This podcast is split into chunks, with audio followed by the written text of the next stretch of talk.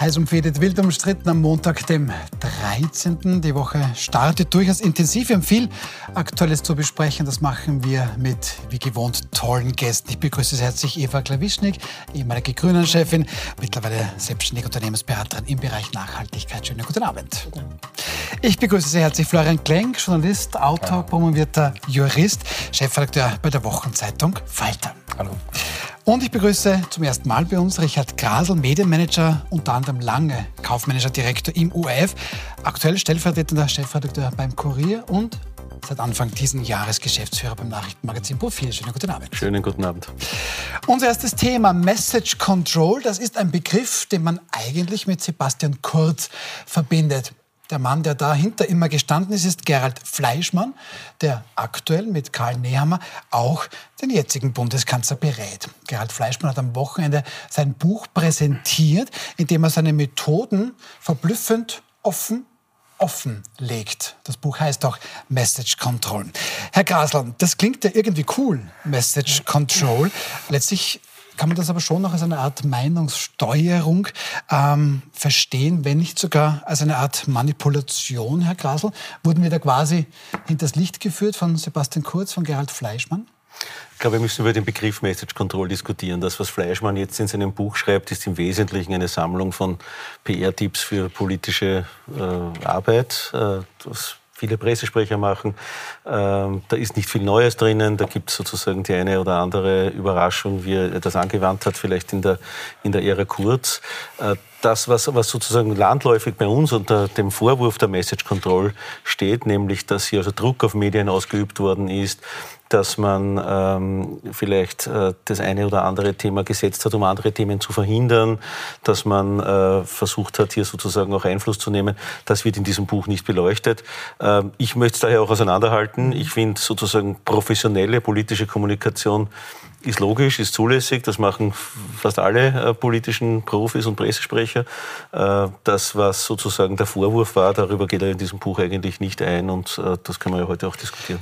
Ich, ich gehe jetzt von einem Medium zum nächsten, ähm, weil Sie sagen, Herr Grassel, das ist quasi, ja, PR-Berater-Tipps. Ähm, Gerald Fleischmann beschreibt Medien als Wolfsrudel oder Hühnerstall in seinem Buch, die sich auf Fleischbrocken und Krumen werfen. Das ist PR-Beratung? Nein, das ist Verächtlichmachung der, einer wichtigen Kontrollinstitution in einem Rechtsstaat, nämlich der Presse, der freien Presse, die ja viele Privilegien bekommt, damit sie unabhängig berichten kann.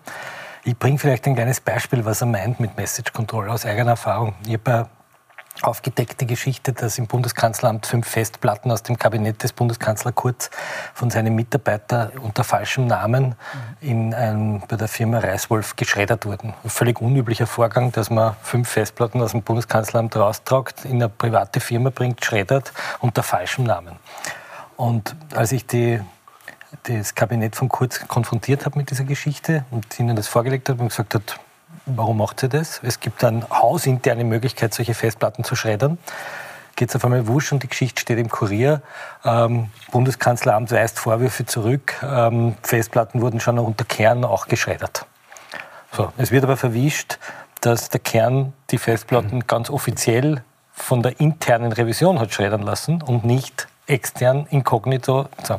Und das nennt man sozusagen die Geschichte kontrolliert sprengen. Das heißt, man geht zu einem Medium, in dem Fall was der Kurier kennt, da war die Krone oder ist ja wurscht jetzt, und platziert dort sozusagen die unangenehme, äh, die unangenehme Geschichte, damit sie nicht äh, sozusagen wirklich explodiert. Ja, das nennt man Message Control. Ja, und alle sind darauf eingeflogen und haben gesagt, na war eh nichts, ist eh nichts Besonderes. Weil Sie das schon angesprochen haben, diese kontrollierte Sprengung, schauen wir mal ganz kurz in das Buch rein. Das schreibt Gerhard Fleischmann eben zum Thema kontrollierte Sprengung. Jeder oder zumindest viele haben eine Leiche im Keller, kann man hier lesen. Ab und zu passiert es aber, dass man weiß, dass es rauskommen wird. Wenn man den Zeitpunkt selbst noch in der Hand hat, dann empfiehlt sich eine kontrollierte Sprengung. Herr Klenk, das war das, was Sie jetzt gesagt haben? Ja, oder zum Beispiel die meisten Akten, die wir in der ähm, in der Inseratenaffäre gelesen haben oder in der Ibiza-Affäre, sind von den Anwälten der ÖVP geleakt worden. Ja, an, sage ich einmal, nahestehende Kolleginnen oder nahestehend an Kolleginnen und Kollegen, denen man mehr vertraut hat als anderen. Und äh, der Anwalt der ÖVP hat das weitergegeben. Und im nächsten Schritt hat man gesagt, die WKStR hat es ausgespielt. Ja, also ist eigentlich ein ziemlich lustiges Spielchen, selbst den Akt herzugeben und auf den anderen zu zeigen und zu sagen, das war die Justiz. Und daher müssen wir diese korrupte Justiz jetzt noch enger kontrollieren, weil die WKStA spielt das heraus, obwohl man genau weiß, dass man es selber gemacht hat. Warum wissen wir das? Weil das im Urschuss zum Teil äh, dokumentiert wurde aufgrund von äh, Wasserzeichen der Akten. Frau Klawischik, das klingt sehr nach Manipulation und eigentlich nicht mehr nach normalen politischen Werken. Sie haben ja selbst auch Sebastian Kurz seinerzeit als Außenminister Außenminister erlebt. Ähm, Gab es das damals auch schon, diese Message Control, oder kam das erst später? Also er hat immer ein sehr großes Talent besessen, ähm, gut zu kommunizieren. Er war ein glänzender Kommunikator. Ich glaube, das kann niemand leugnen. Und er hat auch ähm, am Anfang ein sehr einnehmendes Wesen gehabt. Viele Journalisten, Journalistinnen haben ihn sehr mögen, unter Anführungszeichen. Er war sehr, ähm, ja, also freundlich. Also ich weiß von Berichten von Reisen. Er hat als Außenminister viele Journalisten immer mitgenommen und hat sich dort extrem höflich und freundlich auch verhalten. Viele haben ihn einfach sehr gern mögen. Äh, und ich glaube, das ist dann die Voraussetzung, wenn du diese Distanz verlierst von einem kritischen Journalismus, wenn du anfängst, in eine persönliche Beziehung zu treten. Ähm, ich glaube, die Bevölkerung merkt das, wenn sie manipuliert wird. Und viele haben es dann ja auch später bemerkt. Du hast ein gewisses Gespür dafür und du magst das auch nicht, wenn du merkst, du wirst da zu einem Punkt hingeführt. Äh, und das hat letztendlich auch nicht mehr funktioniert. Und dass sich das System dann irgendwann einmal selbst gesprengt hat, ähm, war, glaube ich, vorherzusehen, weil sowas nicht funktionieren kann. Es gibt schon einen Anspruch und ein Bedürfnis ähm, nach einer gewissen Sachlichkeit oder Ehrlichkeit auch immer noch in der Politik. Und das spüren viele Menschen ganz, ganz genau, wenn dieser Punkt einfach überhaupt nicht mehr gewollt wird, sondern wenn du nur mehr manipuliert wirst. Gerhard Fleischmann ist nach einer kurzen, ich sag mal vorsichtig, Nachdenkpause wieder zurückgekommen in die Politik. Gegen ihn wird ermittelt, wobei das wissen Sie, glaube ich, hier am Tisch am besten. Ähm, manche seiner Anleihen kann man aber jetzt auch schon wieder spüren, womöglich. Hier zum Beispiel eine Interviewanleitung, die Gerhard Fleischmann in seinem Buch äh, Politikerinnen und Politikern gibt.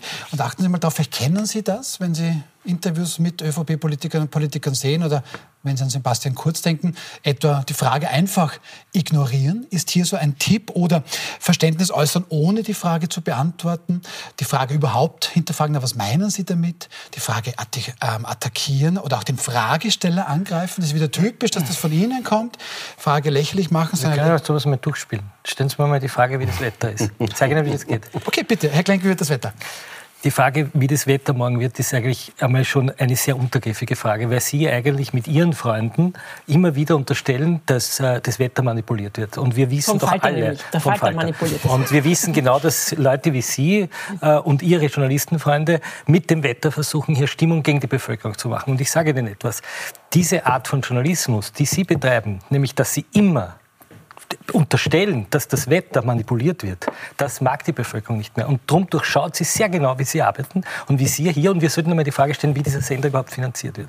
Ja, wer zahlt eigentlich Ihre Arbeit, dass Sie hier diese freche Frage stellen, wie das Wetter wird und mir unterstellen, dass ich hier den Klimawandelleugner machen würde? Können Sie mir das sagen? So. Könntest du ja Politiker, könntest du Politiker werden, ne? Ja, so geht das ungefähr. Ja? Das, war, das war ein wunderschönes Beispiel, aber es bringt auch sehr stark ja. zum Ausdruck. Also wenn man zuschaut, man kriegt einen Grant. Genau. Also und man spürt, dass das, das irgendwie gespielt und manipulativ ist. Und das trägt ja auch sehr viel dazu bei, dass das Vertrauen in die Politik auch erodiert, weil du hast so eine Sehnsucht nach einer zumindest einmal halbwegs nur einer sachlichen Antwort. Ja. Äh, und, und selbst wenn du überhaupt ähm, politisch dich nicht interessierst, du hast ein sehr gutes Gespür dafür, dass das nicht mehr funktioniert. Ich finde diese Empfehlungen extrem alter altertümlich. Das wird doch niemand mehr heutzutage Aber trotzdem so machen. sitzen da jetzt Leute, die sich fragen, wer zahlt denn eigentlich? Und das haben wir ja, geworfen, die Bombe. Ja? Wir sind auf einmal in einem ganz anderen mhm. Thema. Ja? Und auf einmal stehen naja, wer zahlt den wirklich? Mhm. Ja? Ja? Aber und, und, und damit kann ich sozusagen die Presse attackieren. Ja, wir haben jetzt, vorige Woche zum Beispiel, hat die Caroline Edstadler einen 13-teiligen Thread geschrieben auf Twitter. Also, also für die, die Twitter nicht ich, kennen, ja, ja. also 13 Tweets in einer Kette, wie arg die Medien sind, dass wir also darüber berichtet haben, dass die Arbeitsministerin Aschbach ein Plagiat gemacht hätte und jetzt, wo sich herausstellt, dass es kein Plagiat ist, berichtet niemand. Mhm. So. Wir haben nicht geschrieben, dass es ein Plagiat ist. Wir haben geschrieben, dass es ein, offensichtlich ein Ghostwriting war und sie diese Arbeit nie gelesen hat und die so schlecht war, dass sie selber zurücktreten musste. Und wir haben berichtet, dass die Uni Bratislava gesagt hat, es ist äh, kein Plagiat, obwohl nie ein Gutachten vorgelegt wurde. Aber man unterstellt der Presse sozusagen zu lügen und wenn sich die Lüge offenbart, sie ist nicht einzubekennen. Und damit beschmutze ich sozusagen den Journalismus. Ja? Und damit beschmutze ich die, die mich kontrollieren und sage, eigentlich gehört ihr kontrolliert. Und das haben sie mit den Medien gemacht, das machen sie mit dem Parlament, indem sie sagen, das ist eine Löwinger Bühne und ein Theater und ein Kasperltheater und das machen sie mit der Justiz, indem sie sagen, das sind die roten Netzwerke. Was und dazu führt, dass am Schluss Journalisten und Politiker auf dem letzten Platz der, genau, der, der, genau. des Ansehens in der Bevölkerung genau. für die Berufsgruppen liegen. Ne? Und, und, und die FPÖ in den Umfragen steigt, weil am Schluss sozusagen die, die, Lügenpresse auf der einen Seite und die lügenden Politiker auf der anderen Seite stehen. Also ich glaube, wir müssen uns insgesamt als Medien und genauso natürlich die Politik die Frage stellen, was äh, Sie schon gesagt haben, Frau Klawischnik, dass wir uns wieder äh, den Sachthemen widmen, damit wir hinterfragen, was sozusagen hinter den Sachen wirklich stehen und ähm, das ist unsere Aufgabe. Aber dann lassen Sie mich bitte auch gleich die Kritik an dieser Message Da muss auch die, müssen auch die Medien zum Teil sich auch wahrscheinlich Aber auch selbst viele ähm, Menschen lesen die Innenpolitik-Seiten gar nicht mehr. Also ja, das sind die äh, am absolut. wenigsten gelesensten ja. Seiten, ja, weil jeder schon weiß, wie diese Spiele funktionieren. Aber trotzdem ist das komplett also berechtigt und auch ein wichtiger Appell. Also da wieder eine Sauberkeit, eine Anständigkeit, eine Sachorientierung. Ich, ich möchte jetzt fast eine ketzerische Frage stellen. Das hat doch aus Sicht der ÖVP toll funktioniert. Herr Grasl, Sie sprechen die FPÖ an. Da hat eigentlich Sebastian Kurz, ich weiß es nicht mehr, wie viele Prozentpunkte Wählerinnen und Wähler abgezogen. Man hat gezeigt, aha, es gibt keinen Streit in der Regierung, zumindest keiner, der nach außen tritt. Also glaub, die Landeshauptleute waren teilweise relativ brav. Also das hat ja nicht so schlecht funktioniert. Oder? Ich glaube, dass das Thema Message Control ganz gut funktioniert hat für ihn, wie er 2016 angetreten ist äh, als Parteichef und dann die Wahl gewonnen hat und dann mit der FPÖ regiert hat und es keine Krise gegeben hat. Es hat kein Corona gegeben, es hat keine, äh, noch keine Ermittlungen der Staatsanwaltschaft gegeben, es hat äh, noch keinen, keinen, Krieg, keinen Krieg, keine Teuerung gegeben. Er hat quasi auf der grünen Wiese die ÖVP ein bisschen neu gebaut und hat sich sozusagen positionieren können noch. Das hat er als Außenminister auch schon vorher probiert. Ja. Wie dann sozusagen die Krise hereingebrochen ist, einerseits Corona, andererseits aber auch die Ermittlungen der, der, der Wirtschafts- und Korruptionsstaatsanwaltschaft, hat man gesehen, dass diese Message Control eh nicht mehr funktioniert. Da haben sie ja doch den einen oder anderen Botschen, wie man sagen, mhm. auch gebaut ja. in der Kommunikation und hat man gesehen, das geht nicht mehr. Das heißt, dieses, diese Form der Message Control, jemanden zu zu, zu positionieren, mit einer Botschaft, diese Botschaft zu kontrollieren, mit den Bildern vor allem zu kontrollieren. Wir müssen schon wissen, Sebastian Kurz ist durch die Welt gefahren mit einem eigenen Fotografen, mit einem Social Media Manager, der diese Botschaften verbreitet hat. Die Medien haben teilweise nur das Foto des Bundeskanzleramts Fotografen bekommen und keine eigenen Fotos machen haben dürfen. Da war klar, dass, dass Kurz jedes Mal mit einem Stadtchef, mit einem Außenminister, äh, mit einem US-Präsidenten, äh, zum Teil auch mit russischen Präsidenten äh, äh, gut ausgesehen hat. Und in dem Augenblick, wo er sozusagen in der Politik reagieren hat müssen, weil die Corona-Krise hereingebrochen ist, weil äh, äh, dann sozusagen die Ermittlungen der Staatsanwaltschaft begonnen haben, diese Chats äh, auch passiert sind, dann hat das eh nicht mehr funktioniert in Wirklichkeit. Und äh, das heißt, da sieht man dann, wie dieses System dann auch an seine Grenzen kommt, wenn man reagieren muss und nicht sozusagen aktiv gestalten und eines kommt doch noch dazu, ähm, dass gerade bei vielen Medien in diesen Zeiten der finanzielle Druck auch gestiegen ist. Also viele hatten dann nicht mehr die Ressourcen, ähm, zum Beispiel eigene Fotografen überall hinzuschicken. Ja, freilich, ja. Ähm, viele Redaktionen Redaktionen wurden auch eingeschränkt gekürzt. Es war der ganze Umbruch in Richtung Social Media. Es war auch für die Medien eine sehr schwierige Zeit. Und die öffentliche Presseförderung hat damals in keiner Weise auf das auch noch reagiert und auch das ausgeglichen. Ich würde gerade sagen, Sie sagen das so schön, es wurde, die, die Medien kamen unter Druck. Der Sebastian Kurz hat das Erste, was er zum Beispiel für unsere Zeitung gemacht hat, war, dass alle Regierungsinserate gestoppt wurden. Ja, und da reden wir von, ich weiß nicht, 700.000 Euro. Und gleichzeitig unglaublich viel Geld in den Boulevard gekübelt wurde, der nichts anderes gemacht Und wir wissen ja, wie das jetzt passiert. Wir wissen ja aufgrund der Aussagen des Herrn Schmidt und der Frau Peinschab, dass man Geld äh, an die Fellners, die Herausgeber von Österreich, gezahlt hat und umgekehrt eine positive Berichterstattung erwartet hat. Ja? Das heißt, man hat die Medien korrumpiert. Das muss man sich... Nicht die Medien. Na, die, einzelne, die man gebraucht hat. Aber das, er war auch nicht der Erste. War er nicht der Erste, aber in dieser Intensität, sozusagen, oder man hat ihn dabei erwischt, ja, weil man das sozusagen gechattet hat. Das war das eine. Das zweite ist, dass man wirklich auch über Inserate, ich meine, nur eine Zahl. Der Herr Fellner hat im letzten Jahr von der Republik Österreich in Form von Inseraten und Förderungen, wie viel glauben Sie, wie viel Geld hat er gekriegt? Schätzen Sie mal. Das trauen wir gar nicht. Ja, sagen Sie zwei. Sechs Millionen Euro? Sechs Millionen? Ein bisschen mehr. Ja. Acht. Ja. Dann gehe ich jetzt auf sieben. 24 Millionen. 24, 24 Millionen Euro. Ich weiß nicht, Nur wie viele Frauenhäuser damit man damit bauen könnte in Österreich. 24 Millionen Euro.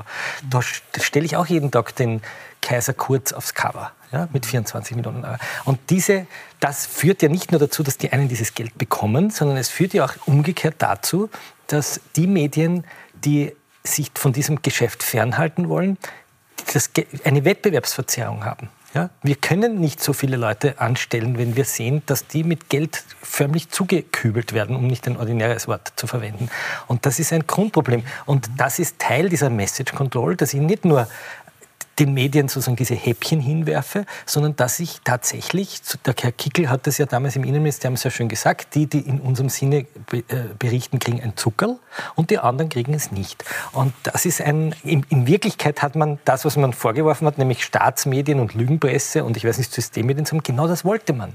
Und Ibiza hat diesen Vorhang weggezogen bei der FPÖ, wo man gesagt hat, zack, zack, zack, raus mit den kritischen Journalisten und die Russen hinein das, was wir in der Inseratenaffäre bei Kurz gesehen haben, war im Grunde genommen genau das gleiche wie Ibiza. Wir nehmen Steuergeld, um uns dafür Berichterstattung zu kaufen.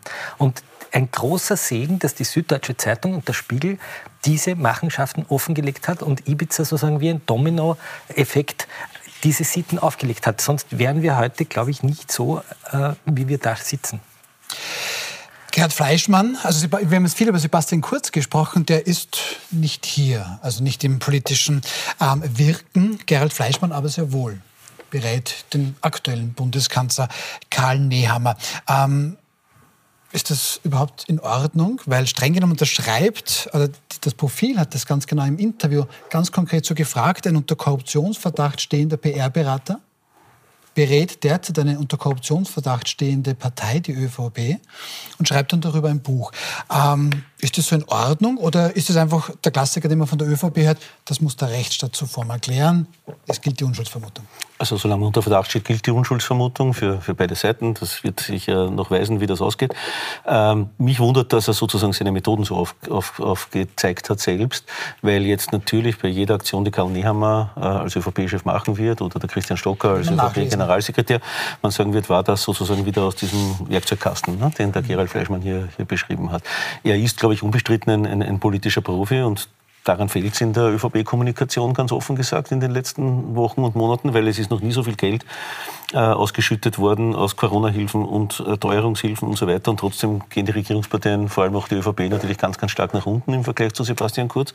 Äh, da hat man also erkannt in der ÖVP, dass man in der Kommunikation irgendwas falsch machen muss, äh, weil es sozusagen nicht einerseits viel Geld geben kann und andererseits geht man so in den Umfragen runter. Und daher hat man den Fleischmann zurückgeholt. Ja? Also ein Profi ist er. Ob er sich eine gute, sozusagen ihn und, und den, dem, dem, dem Bundeskanzler Nehammer und Parteiobmann Nehammer einen guten Dienst erwiesen hat, dass er hier alle seine Methoden offengelegt hat, ist dahingestellt. Es gibt ja da noch ein ja. anderes Problem. Ja. Die, die Korruptionsstaatsanwaltschaft geht ja dem Verdacht nach, ob Steuergeld bezahlt wurde für Studien, die bis zum Jahr 2019 offiziell von der Republik bezahlt wurden, aber eigentlich nur dem, der ÖVP gedient haben. Und um das zu untersuchen, wollte man die Abteilung, der Fleischmann im Bundeskanzleramt befehligt hat, die, die Mails und die Unterlagen haben. Da gibt es eine Sicherstellungsanordnung, also eine Art Haus, nicht ein Hausdurchsuchungsbefehl, aber so ein Beschlagnahmebefehl. Und der Bundeskanzler gibt es nicht her. Mhm. Der sagt, die lasse ich nicht eine. Ich, ich, ich wehre mich dagegen. Ja? Also man, es ist so ähnlich, wenn Sie eine Verkehrskontrolle haben und der Polizist sagt, ich möchte gerne in den Kofferraum schauen und sagen, nein, den mache ich nicht auf. Mach ich nicht auf. Also ganz, so ganz einfach ist es nicht. Naja, aber ich, ich mache nicht auf, weil da sind private Briefe äh, drin von mir. Nicht? Also, so. Und mittlerweile haben die Gerichte gesagt, sie müssen ihn aufmachen, sie machen ihn aber einfach nicht auf. Ja? Und jetzt hole ich mir denjenigen her, der sozusagen dafür verantwortlich ist und setze ihn dort hinein. Der Bundeskanzler müsste, nachdem der Herr Schmidt und die Frau Beinschab ausgesagt haben, dass sie Steuergeld verwendet haben für diese, für diese ÖVP-Studien, müsste eigentlich die ÖVP das Geld längst zurückzahlen. Das tut sie aber nicht, interessanterweise. Ja, wir haben den, der es zahlt hat und die, die es gekriegt haben, die sagen beide, wir gestehen. Und die ÖVP sagt, wir zahlen es nicht zurück. Und der, der dafür verantwortlich ist, sitzt dort und macht weiter die Kommunikation der ÖVP. Ich, ich finde, man, also, es kann sich jeder aussuchen, mit wem er zusammenarbeitet. Ähm, es, also man kann sich aber trotzdem nicht aussuchen, wie man danach bewertet wird. Aber es kann sich jeder aussuchen, ich will mit dem weiterarbeiten oder mit jemandem arbeiten, der in der Vergangenheit schon gearbeitet hat. Das ist ja auch sein gutes Recht, sich ja, das auch auszusuchen. Man kann es kritisieren. Und wie man, man kann ein Berufsverbot über jemanden erlegen, ja, verlegen, der, jetzt, der jetzt ja. gegen den Ermittlungen geführt hat. Nein, aber ob er den Bundeskanzler sozusagen die Partei, die Regierungspartei... Das muss der Bundeskanzler entscheiden und verantworten. Aber es ist ein Statement vom Bundeskanzler. Er hat ja das nämlich an abgewogen. Und die Details gesagt, kann ja kaum alle Vorteile und Nachteile. Und daher. Richtig, die Details ja. kann ja kaum mehr wer nachvollziehen in der Öffentlichkeit. Es ist für viele Menschen überhaupt nicht mehr verständlich, was da alles passiert ist. Sie wissen, nur, ja. sie wissen nur, dass bei Kurz was passiert ist, was nicht in Ordnung war, also mit Sicherheit. Und sie wissen, dass da bestimmte Personen dabei waren. Und deswegen ist es wahrscheinlich nicht die klügste Entscheidung gewesen, also sich jemanden zu holen, der da dabei war. Ja? Aber es ist trotzdem eine freie Entscheidung. Also, Aber der, der Herr Grasler hat eben angesprochen, dass Herr Fleischmann hier seine ja, Utensilien oder seine Tools. Den Werkzeugkoffer. Den Werkzeugkoffer, danke, das ist das Wort. Schauen wir da noch mal kurz rein in das Buch und auf ein weiteres Werkzeug, das Herr Fleischmann hier beschreibt. Ähm, Zitat, das führte dazu, dass sich im Regierungsteam der Begriff SNU strategisch notwendiger Unsinn einbürgerte, als Bezeichnung für die Taktik, wöchentlich neue SNU-Themen zu suchen und zu setzen. Ähm, Sie waren vorher hervorragend, Herr Klenk. Wollen Sie ein SNU-Thema haben? Bitte. Praxis, ja? Bitte. Also ein schönes SNU-Thema, wo ich das erste Mal den Herrn Fleischmann und den Herrn äh, Kurz eigentlich, wo es mich erschreckt hat, war nach dem Anschlag in Bataclan poppt in der Kronenzeitung eine Studie aus, wonach äh, die Wiener Kindergärten von Dschihadisten unterwandert sind und von Terroristen. Und ich habe gedacht, morg, die Studie, die besorge ich mir. Und tatsächlich, da steht also drinnen, dass die Eltern von äh, Kindern, die äh, in islamischen Kindergärten sind, die Demokratie ablehnen und dass sie die Werte ablehnen. Und dann kriege ich von jemandem, der damals in diesem, äh, im, im, Außenministerium in dieser, in, in dieser Sektion gearbeitet hat, die Word-Dateien und man sieht, wie diese Studie frisiert wurde mit so Änderungsmodus. Und wenn da gestanden ist, die Eltern sind für Demokratie, Menschenrechte und Gleichberechtigung, ist das durchgestrichen worden, ist Deutschland sind für islamische Werte. Ja, weil das sind ja islamische Werte. Und mit der Studie ist man hergegangen und hat nach Bataclan gesagt, jetzt setzen wir ein Thema, nämlich die, den Dschihadismus in unseren Kindergärten. Aber das ist überhaupt kein Snoot-Thema. Ich finde, das ist ein extrem gefährliches Thema. Ja, und das ist eines, das auch eine politische Stimmungsmache natürlich richtig. zum Ziel hat. Ähm, also als Snoot-Thema hätte ich eher gesehen, ähm, das Beispiel, was er auch selber dann in seinem Buch nennt, ob du jetzt, wenn du Klimaschutzprojekte machst, ob du eher jetzt auf Innovation setzt oder auf Verbote setzt oder so irgendwas. Okay. Ja? Also wo man immer einen Maßnahmenmix... Wasserstoffstrategie und so. Ja, Wasserstoffstrategie Energie versus, keine Ahnung, ja, versus Biogas, ja, ja. sowas, ja. Ähm, auch wichtig, ja. Aber das andere, was Sie genannt haben, finde ich ähm, sehr, sehr heikel, weil es zeigt auch, dass ähm, damals auch versucht worden ist, bewusst auch diese Themen zu einer Befeuerung von Emotionen auch zu verwenden, weil nichts schlimmer, ja, als du hast Sorge um deine Kinder im Kindergarten, also dass die in irgendeiner Weise gebrainwashed werden oder dass da Menschen mit ihnen umgehen, ähm, wo du ein ungutes Gefühl hast oder wo du keine Sicherheit hast, dass die dort bestmöglich aufgehoben sind. Und mit dem Gefühl zu spielen, finde ich schon sehr gefährlich gefährlich. Also gefällt mir gar nicht. Ja. Also wenn Sie sagen, das ist nicht SNU, ich glaube, wir sind uns einig, wie schlimm so etwas ist. Aber wie nennen wir das dann? Was dann hier also ich habe es so verstanden als eine strategisch platzierte, einen Unsinn, ja, ja. also, also inhaltlichen ist, Unsinn. Vielleicht habe ich das falsch verstanden. Nicht? Also es ist sozusagen nicht so, begründet. Ich, vielleicht habe ich das auch jetzt sozusagen falsch verstanden. Aber was es mir gezeigt hat, war, wie besetzt. Also wir haben einen Terroranschlag, alle sind sozusagen in Emotion. Und jetzt muss ich irgendwie sozusagen ein Thema setzen, muss ich mir da wichtig machen. Ja, der Peter Dorini hat einmal sehr schön zum Kurz gesagt, er hängt sein Fähnchen in den Wind, den er selbst erzeugt. Ja, das war irgendwie eine sehr schöne Definition von Sebastian Kurz. Und jetzt muss ich ein Thema setzen, weil ich weiß, da muss ich draufgehen, ja, so wie ein guter Boulevardmacher. Ja, er war in Wirklichkeit ein Boulevardpolitiker. Ja, er hat gewusst, was ist eine Geschichte und da geht drauf. Und am nächsten Tag war er schon wieder bei der nächsten Geschichte. Ja. Und es war ihm in der Substanz völlig wurscht, ob das stimmt, ob das nicht stimmt. Ja. Wir erinnern uns mhm. an all die Pressekonferenzen, wo Moscheen geschlossen wurden und Haus, was auch immer. Ja. Mhm. Und es gibt natürlich immer einen Nukleus dessen, was richtig war. Ja, es gibt ein Problem in der, kind, in der Kinderbetreuung durch diese Vereine, wissen wir jetzt auch durch die Rechnungshofberichte. Also da hat er einen, einen, einen Kern, der ist wahr. Und drumherum baue ich sozusagen einen Hof an, an Übertreibung. Ja, und die Leute applaudieren. Ja, das hat funktioniert. Im Wesentlichen hat die FPÖ nicht viel anders funktioniert, nur war er halt rasiert im Gegensatz zum Herrn Kickel.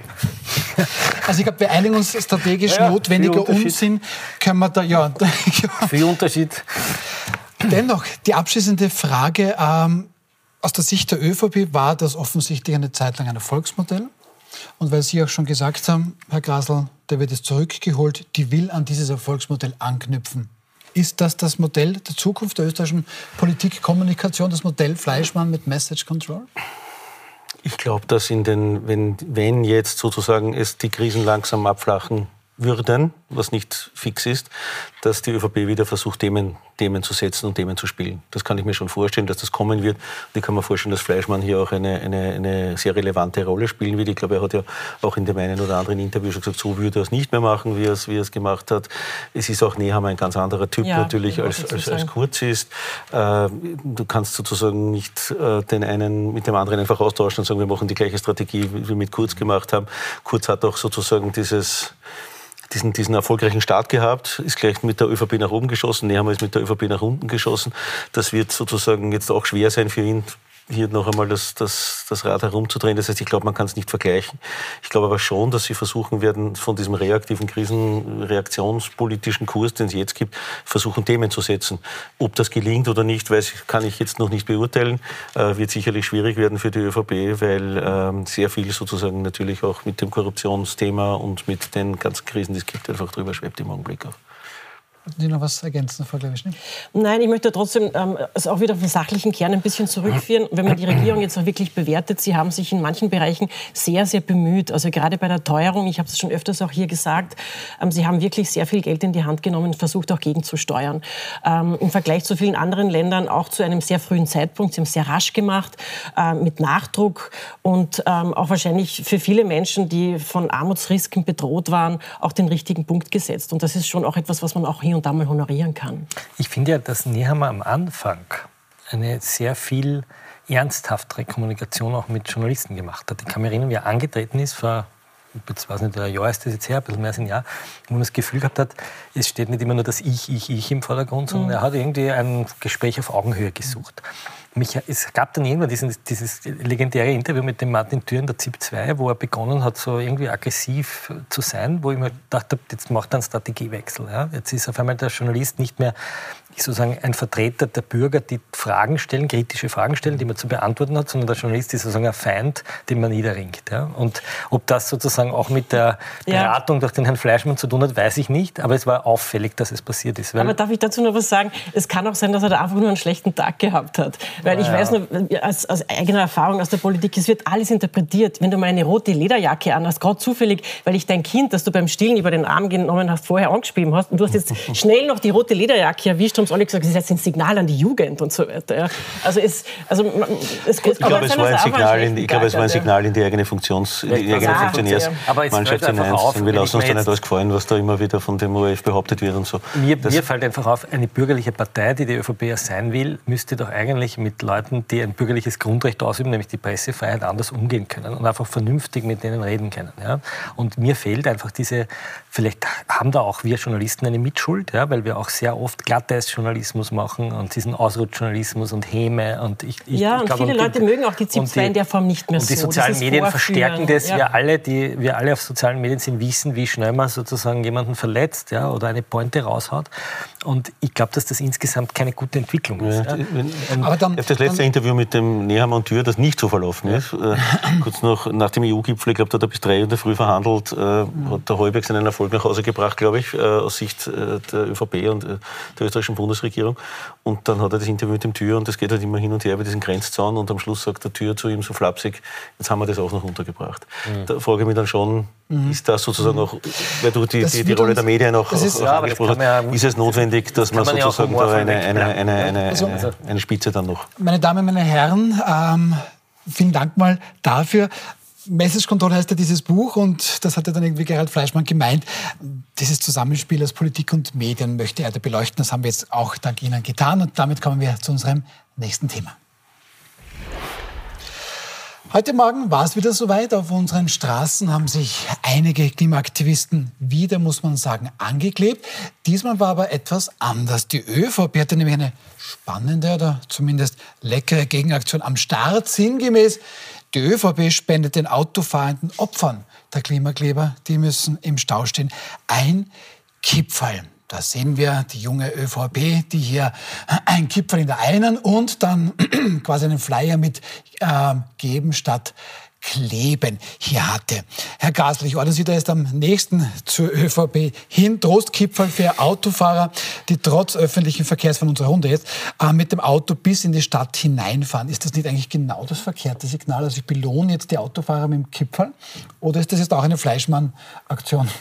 Ja, mei. Ja. ja mei. Hat es halt, Kipferl, halt Kipferl verteilt. Äh, ich finde, das ist durchaus eine, eine, eine, eine spaßige, lustige Aktion. Das kann man, das kann man schon machen, finde ich. Dass man sagt, okay, während ihr warten müsst, spendet euch die ÖVP Kipferl, weil wir sind natürlich nicht auf der Seite der, der Klimakleber. Das sollte man, glaube ich, eher diskutieren, äh, in welche Richtung geht das weiter mit aber den, das ist mit ja, den Entschuldigen Sie bitte, wenn ich noch nachhake, aber das ist ja Just an die Autofahrer.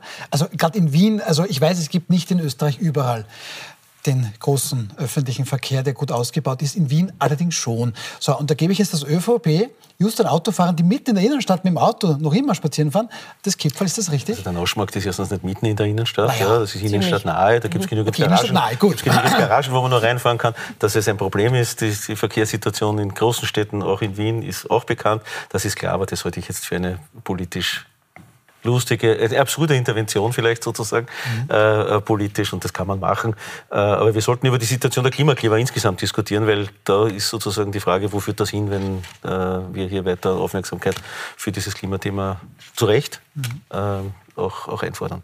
Da werden wir dann auch noch schauen, aber also nur eine liebe Aktion, halt Gipfel statt Kleben. Das ist eine nette Idee von Also ich habe mich ähm, zurückerinnert an meine aktionistische Vergangenheit. Ich habe auch Kipferl verteilt, aber in den Pendlerzügen um halb fünf in der Früh, also die von Wien hereingefahren sind, weil das war damals noch eine sehr ja, also schlechte Verbindung und die Leute, die wirklich umgestiegen sind, haben wir eben mit Kipfeln belohnt sozusagen. Ja. Also ich finde es schade, dass die ÖVP ähm, keinen Weg findet, da jetzt ernsthaft über Klimaschutzmaßnahmen zu diskutieren und ähm, auch diese Klimakleber in dem Sinn auch nicht ernst nimmt, sondern auch sie in dem Sinn auch ein bisschen ja, ins, ins lächerliche wegschiebt. Das tut mir leid, weil das Thema ist zu ernst. Ähm, die Kipfelverteilerei, mein, mein, Gott, ja. Aber wenn das Einzige, was auf diesen Zetteln draufsteht, ähm, geben statt kleben ist, dann finde ich das eine versäumte politische Chance zum Ausdruck zu bringen, wie die ÖVP wirklich unsere internationalen Verpflichtungen oder wie die Frau Staatssekretärin sich das vorstellt, wie wir da irgendeinen Schritt weiterkommen können. Weil das Nur kann kleben, ja nicht. Kleben alleine ist auch keine Lösung. Äh, natürlich nicht, also, aber, aber die haben ja auch, die haben ja auch Maßnahmen, ja. die haben ja auch inhaltliche Maßnahmen, die sie gern zur Diskussion stellen wollen. Ja. Also da fehlt mir, da fehlt mir der politische Inhalt. Ähm, sonst ist das nur ein bisschen ein billiger, ein bisschen ein billiger Punkt. Wir müssen ja. jedenfalls über den politischen Inhalt sprechen. Reicht Kleben alleine? Und da müssen wir auch sprechen. Ich glaube, Sie sind überzeugter Pendler. Das meine ich eigentlich sehr, sehr positiv. Ähm, das tun wir auch alles. Bleiben Sie dran. Wir sind gleich zurück nach einer kurzen Pause.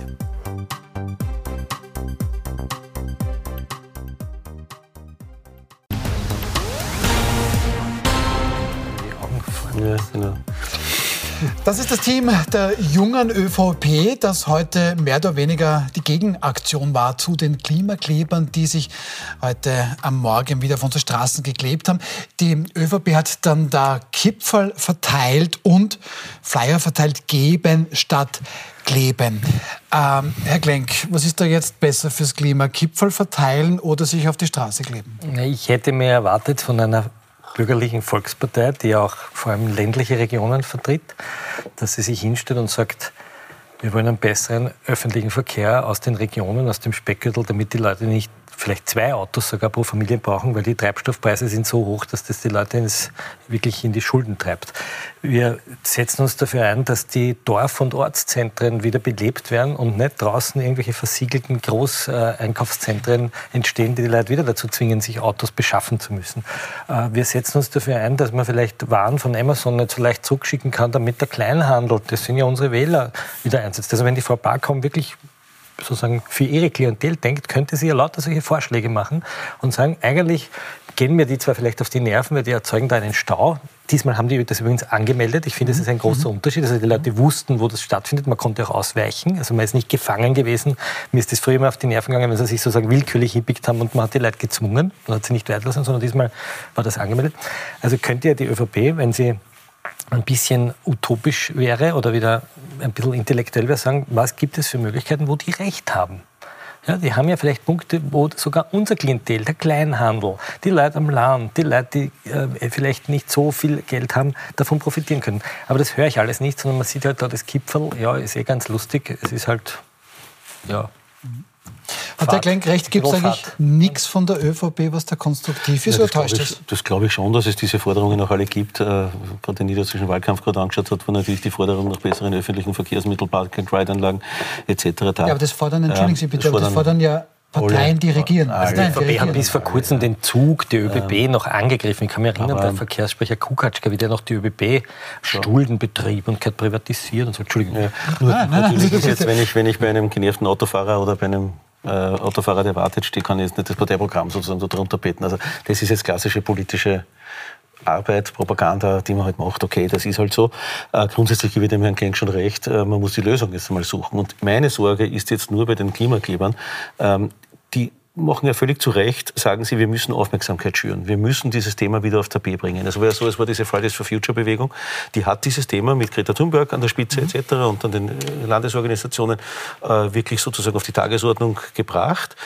Ähm, da wurde am Anfang gesagt, das sind nur Freitagsschulschwänzer, die wollen nur nicht in die Schule gehen. Da gab es sogar Verbot gegeben, einmal von einem Landesschulrat zu sagen, ihr dürft gar nicht demonstrieren gehen. Dann kam zugegebenermaßen Corona, das hat das Thema von der Tagesordnung weggebracht. Aber du musst, wenn du Aufmerksamkeit schüren willst, wenn du Bewusstseinsbildung machen willst, immer die Dosis auch ein wenig erhöhen. Ähm, und ich frage mich, was kommt jetzt nach den Klebern? Ich glaube, dass jetzt das Bewusstsein an und für sich schon bei sehr, sehr vielen da ist, in der Politik auch angekommen sein muss. Und äh, es geht jetzt um lösungsorientierte Vorschläge. Da gebe ich Ihnen völlig recht. Äh, und schauen wir, was beim Opernball passiert, schauen wir, was nach dem Kleben kommt. Meine Sorge ist halt immer bei so Dingen, wo auch äh, schlussendlich die Regeln ein bisschen gebrochen werden, um Glaubwürdigkeit zu kriegen, um auch Aufmerksamkeit zu kriegen, dass irgendwo einmal der Plafond erreicht ist. Ja? Sind wir wieder beim Fleischmann. Ne? Wie kann ich Aufmerksamkeit setzen in der, in der Politik? Und da weiß ich jetzt nicht, wie es dann eigentlich weitergehen soll, weil irgendwann werden wir über die Kleber auch sagen, okay, da sind sie halt wieder die Kleber und jetzt sind sie halt wieder diese, dort und wieder da und, und äh, wir werden uns daran gewöhnen. Ne? Diese Klimaaktivistinnen ja? und Aktivisten sind ja von der letzten Generation Österreich. Die hätten einen Vorschlag, wie es weitergehen kann, ähm, auf die Kipfelaktion der jungen ÖVP und von Jugendstaatssekretärin Claudia Plackholm schreibt die letzte Generation. Danke auch an Claudia Plackholm, die rund um den Naschmarkt Menschen die Wartezeit mit Frühstückspaketen verkürzte. Jetzt noch ein Klimapaket, mit dem diese Regierung die eigenen Ziele auch einhalten kann. Und das mit den Klebeprotesten hat sich erledigt. Ist es so einfach, Frau Klawischnik? Oder ich nehme gleich das Thema von Herrn Grasel mit. Was kommt denn als nächstes, wenn jetzt nichts passiert? Was machen die Klimakleber als nächstes? Also ich kann das schon nachvollziehen. Die Sorge ist immer bei zivilen Ungehorsam und das beobachten wir seit 30, 40, 50 Jahren. Ähm, was kommt als nächstes? Ja, ich finde nur die jetzigen ähm, ja, Aktivistinnen und Aktivisten sind beim zivilen Ungehorsam eigentlich sehr brav im Vergleich, was es in Deutschland gegeben hat bei den Anti-Atom-Protesten, also Wackersdorf und so weiter. Also das waren ganz andere Bewegungen und da war auch viel Gewalt auch dabei. Ja. Also die sind ja wirklich extrem kooperativ. Also da hat die Polizei heute sogar zwei Minuten gewartet, sie konnten sich ankleben und dann haben sie sie in Ruhe abgelöst und weggetragen. Das war sehr kooperativ alles. Also, aber ich verstehe das, das ist immer so bei, bei diesen zivilen Ungehorsamsthemen. Äh, ich denke, äh, es wäre jetzt der Zeitpunkt, Zeitpunkt gekommen, auch wirklich in einen Dialog zu treten und ähm, wesentliche Themen, die diese jungen Menschen aufs Tapet gebracht haben, auch ernsthaft zu diskutieren. Ja, aber diese jungen Menschen, so denke ich, die möchten ja sprechen. Gibt es da Angebote aus der Politik? Also ich wüsste es keines. Äh, es, es, gibt sehr wohl Gespräche, ja? natürlich nicht mit allen, weil das ja keine organisierte, ist ja nicht die Wirtschaftskammer, die du jetzt dann irgendwie an einen runden Tisch laden kannst, sondern das sind freie Aktivistinnen und Aktivisten. Ähm, aber ich denke, die Bereitschaft ist sehr da. Ich, ich, ich würde es sehr schön finden, wenn das Parlament als Ganzes hier auch ein Zeichen setzt. Alle Parteien gemeinsam einmal sich überlegen. Ähm, es sind viele Dinge schon gescheitert. Der Klimarat, wo man diese 100 ausgewählten Persönlichkeiten aus der Bevölkerung eingeladen hat und Maßnahmen erarbeitet hat. Äh, also hier einen Schritt weiterzukommen im Dialog ist, glaube ich, das Nächste. Das erwarten sich auch die Menschen. Sie wollen Lösungen haben. Und das war ganz richtig bemerkt von Florian Klenk. Viele sitzen da echt in einer Armutsfalle. Also das zweite Auto ist ein Riesenthema. Wenn du das zweite Auto wegkriegst in einer Familie, kannst du dir so viel Hast Geld ersparen. Geld, ja? Und da ist schon die Verbindung zu Grammat Neusiedl, wo du dann eine gute Verbindung nach Wien rein hast, entscheidend mhm. über Familieneinkommen. Ja? Also dass das ein soziales ja, Thema ich merke das ja, stärker wahrgenommen wird. Teilweise Speckgürtler der Ausbau von Radhighways. Die, die, Förderung von Elektrorädern für die letzte Meile. Ja, da ist ja so mhm. viel passiert, auch an Technologie, wo die Leute immer nur mit dem Auto fahren. Und das wird, das ist halt ein bisschen schade, man macht sich halt, und in Deutschland sind die Konservativen da ja noch viel aggressiver, indem man die sozusagen in die, in die Richtung des Terrorismus rückt und sagt, das sind Klimaterroristen, sagt ja die FPÖ, anstatt dass man einfach mal nachdenkt, wie man das Ding ändert. Ja. Ich finde ja die Tempo 100 Diskussion äh, äh, interessant. Ja. Man könnte ja zum Beispiel hergehen und sagen, wir machen Tempo 100 für Benziner, aber Tempo 130 für Leute, die Elektroautos haben, ja, weil die haben einen anderen, anderen Ausstoß. Ja. Es wäre Nudging vielleicht für Leute, auf Elektromobilität umzusteigen, was auch immer. Man kennt, aber mir ist das alles zu, zu platt. Ja. Ich glaube, dass diese, diese, Klimamaßnahmen und Klimaziele, die auch die Regierung und auch die grüne Umweltministerin da äh, uns präsentiert in Wirklichkeit keiner glaubt. Äh, also wenn wir diesen, diesen, diesen Umstieg auf erneuerbare Energien ernst nehmen und wissen, was dann an Wasserkraft, an Windkraft, an Solarenergie investiert werden muss, und morgen beschließt das EU-Parlament das aus für die Verbrennermotoren ab 2035, äh, niemand glaubt wirklich daran, dass das funktioniert. Und in der jetzigen Geschwindigkeit, wie es jetzt passiert, äh, dass in Wirklichkeit seit Jahren keine wirklich neuen Windräder in Österreich gebaut werden, dann funktioniert das einfach nicht. Und ich glaube, da müssen sich alle miteinander an der Nase nehmen und sagen, wir müssen das in, einfach in der Umsetzungsgeschwindigkeit auch ändern. Und sehr oft sind es dann grüne Bürgerinitiativen, woran das dann scheitert, dass was umgesetzt wird, ein Windpark, ein, äh, vielleicht auch ein, ähm, ein, ein, ein, anderes äh, Projekt. Ähm, und ich glaube, es glaubt niemand daran und daher äh, ist diese, dieses, dieses Unwohlsein von jungen Menschen, die wissen, wir brauchen diese Erde, diesen Planeten auch in 50, 60, 70 Jahren noch und wenn wir an unsere Kinder denken, dann noch weit länger. Und es ist ja wirklich wurscht, ob man 100 oder 130 fährt. Äh, das wird in 100 Jahren vielen wurscht sein, ob wir damals 130 oder 100 fahren wollten. Ich glaube, es gibt ein Lebensthema, das bei den Menschen sehr wohl ankommt und das ist das Heizen. Das ist ähm, alles, was du im Haus sozusagen umstellen kannst, wo du, es im Geldbörsel spürst. Ob du jetzt einen, einen 2000 Liter Öltank noch hast oder dann irgendwann einmal deine erste eigene Photovoltaikanlage installierst und dann schaust eh jeden Tag schon nach im Februar, ob es jetzt schon ähm, liefert oder nicht. Das ist ein ganz anderes Verständnis für den Strom Absolut, und so weiter. Ja. Da kippen die Leute total rein und sind auch sehr begeistert. Dann muss das viel schneller, oder oder Wärmepumpen, wie unglaublich gut das alles ja. schon funktioniert. Ja. Da gibt schon schon einen sehr alltäglichen Praxisansatz und das also sehe ich, ich denke, vor allem beim Heizen und beim Wohnen. Ja. Der Staat hat bei Corona und auch jetzt bei der Teuerung so viel Geld in die Hand genommen, um zu sagen, wir haben jetzt ein Problem, wir lösen das Problem. Dass eigentlich die finanziellen Gründe keine mehr sind, um zu sagen, ich kann diesen äh, zum Beispiel Ausbau von Photovoltaikanlagen auf den Dächern nicht schneller vorantreiben. Ich verstehe das nicht, warum das nicht schneller geht. Warum es da immer noch äh, Bewerbungsphasen gibt, wo man innerhalb von drei Minuten sich anmelden muss, sonst fällt man durch, durch die, durch den, durch die Förderung. Ja, das, also, ich denke, das, muss, ich denke, das muss schneller, einfacher und, und vernünftiger ja. gehen. Wenn ich mir erlaube, aus Zeitgründen schon ja. zum nächsten Thema zu kommen, auch weil das ein sehr, sehr wichtiges ist, schauen wir gleich zu unserem nächsten Thema. Da wollen wir schon auch noch ein bisschen diskutieren. Mit Stand heute Abend sind es 35.000 Menschen, die bei diesem verheerenden Erdbeben in der Türkei bzw. in Syrien ums Leben gekommen sind. Es werden noch mehr Todesopfer befürchtet. Millionen Menschen sind parallel dazu obdachlos, ohne Hilfe müssen sie teilweise unter freiem Himmel bei Minusgraden schlafen. Für uns stellen sich da oder stellt sich da vor allem eine Frage, Herr Klenk, die möchte ich Ihnen gerne gleich geben. Erdbebenopfer, die sollen jetzt leichter und schneller nach Österreich kommen dürfen. Visaerleichterungen werden da gefordert, etwa von ÖVP-Europapolitiker Ottmar Karas, aber heute bereits die Absage von ÖVP-Innenminister Gerhard Karner. Der lehnt das ab. Er meint, Österreich hätte schon drei Millionen Euro für humanitäre Hilfe gezahlt und 70.000 Menschen aus dieser Region ohnehin in den letzten Jahren aufgenommen. Ja, das ist ein kleinkariertes Denken. Ich meine, wir reden ja jetzt nicht davon, dass wir hier Leute aufnehmen, die jetzt Jahrzehnte da leben, sondern es sind 10 Millionen obdachlos, 25 Millionen betroffen. Eine Fläche größer als Österreich ist betroffen, fast, also wenn man Deutschland da drüber steht, wenn man die Auswirkungen. Ähm, natürlich wäre es eine humanitäre Geste zu sagen, dass türkische oder auch syrische Bürgerinnen und Bürger, die in Wien leben, ihre Verwandten temporär hierher holen können, bis da unten wieder sozusagen Wohnraum geschaffen ist. So würde wahrscheinlich überhaupt nichts ausmachen. Im Gegenteil, hätte wahrscheinlich sogar da das breit, breit durch die Bevölkerung geht, äh, positive Auswirkungen auf unser Land. Wird wahrscheinlich niemand merken. Niemand hat gemerkt, dass wir 70.000 Ukrainerinnen und Ukrainer Vertriebene in Österreich aufgenommen haben. Das ist völlig geräuschlos über die Bühne gegangen. Die können da sogar arbeiten. Also ich verstehe das überhaupt nicht. Ja. Mhm. Es ist eigentlich äh, klein kariert. Ja. Auch diese Aussage vom FPÖ-Landbauer, der gesagt hat, das, äh, das, ist also, das ist eigentlich alles zum Genieren. Eine, Aber eine wenn Sie das ansprechen, wir haben es vorbereitet, zeigen ja. wir das her, das soll Udo Landbauer Aufbau beziehungsweise ganz konkret sein Team, wie er meint, letzte Woche gepostet haben, inmitten dieses, dieses Schocks ja. des Erdbebens in der Türkei und in Syrien ähm, war hier zu lesen. Es ist unglaublich, mit welcher Unverfahrenheit gerade grüne Politiker immer wieder unser Steuergeld an das Ausland verschenken.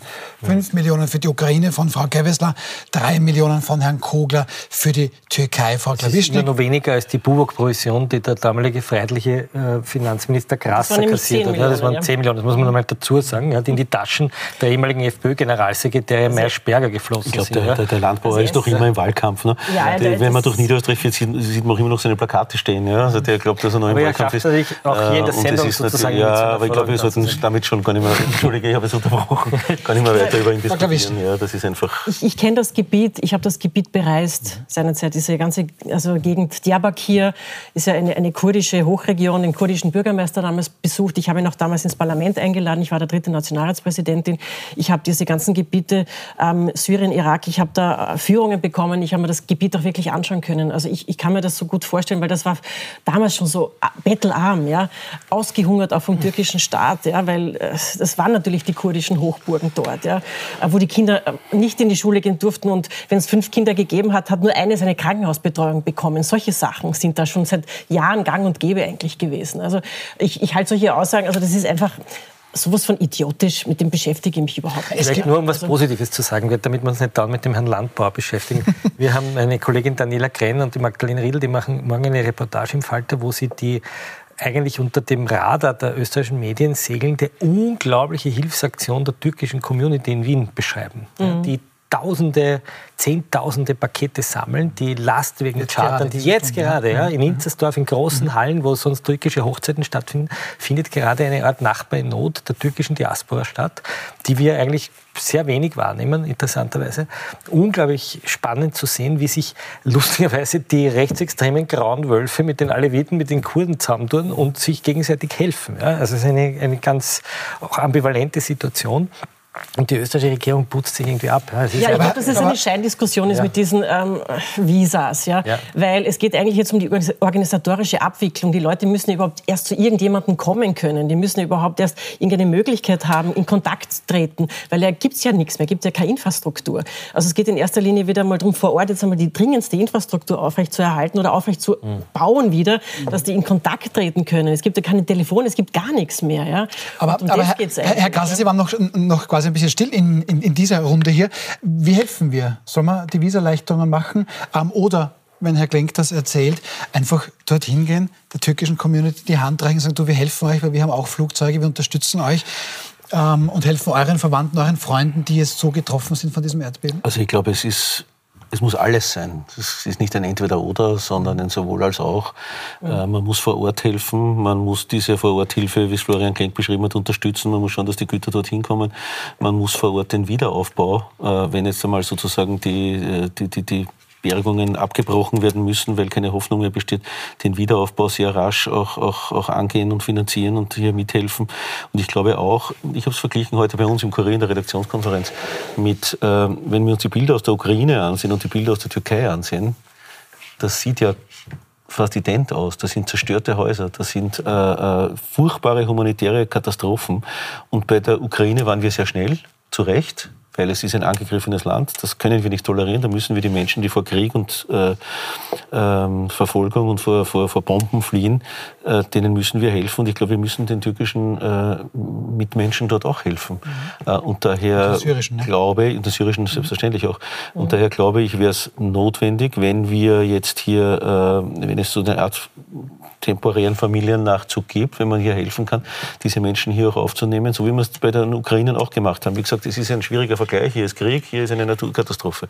Aber die Bilder ähneln sich und die, die Situation, die die Menschen dort haben, ähneln sich. Die müssen im Freien schlafen, die müssen in selbstgebastelten Zelten schlafen, Wärmestuben errichten, äh, etc., dass sie überhaupt die nächste Nacht überleben. Und ich glaube, es ist unsere Verantwortung, diesen Menschen zu helfen. Und wenn das ein Teil davon ist, dass wir hier Angehörige nachziehen für kurze Zeit, mittelfristige Zeit, dann glaube ich, ist das total okay. Und das kann kein Entweder-Oder sein. Genauso muss man dort den Wiederaufbau finanzieren, muss man dort erste Hilfe, notwendige Hilfe leisten. Da gibt es einen Spruch, wer schnell Hilfe doppelt.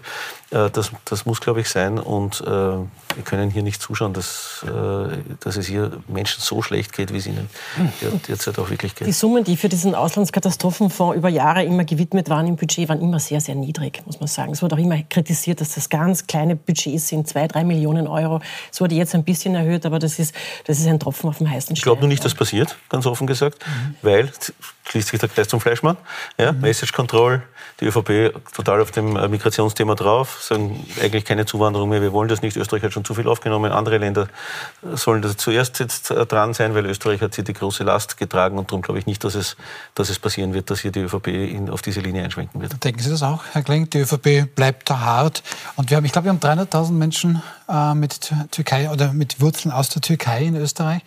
Da gibt es viele, die Verwandte verloren haben, Freunde verloren haben. Die Öster und, und die österreichische Bundesregierung sagt, ja, blöd, wir haben euch eh schon drei Millionen geschickt.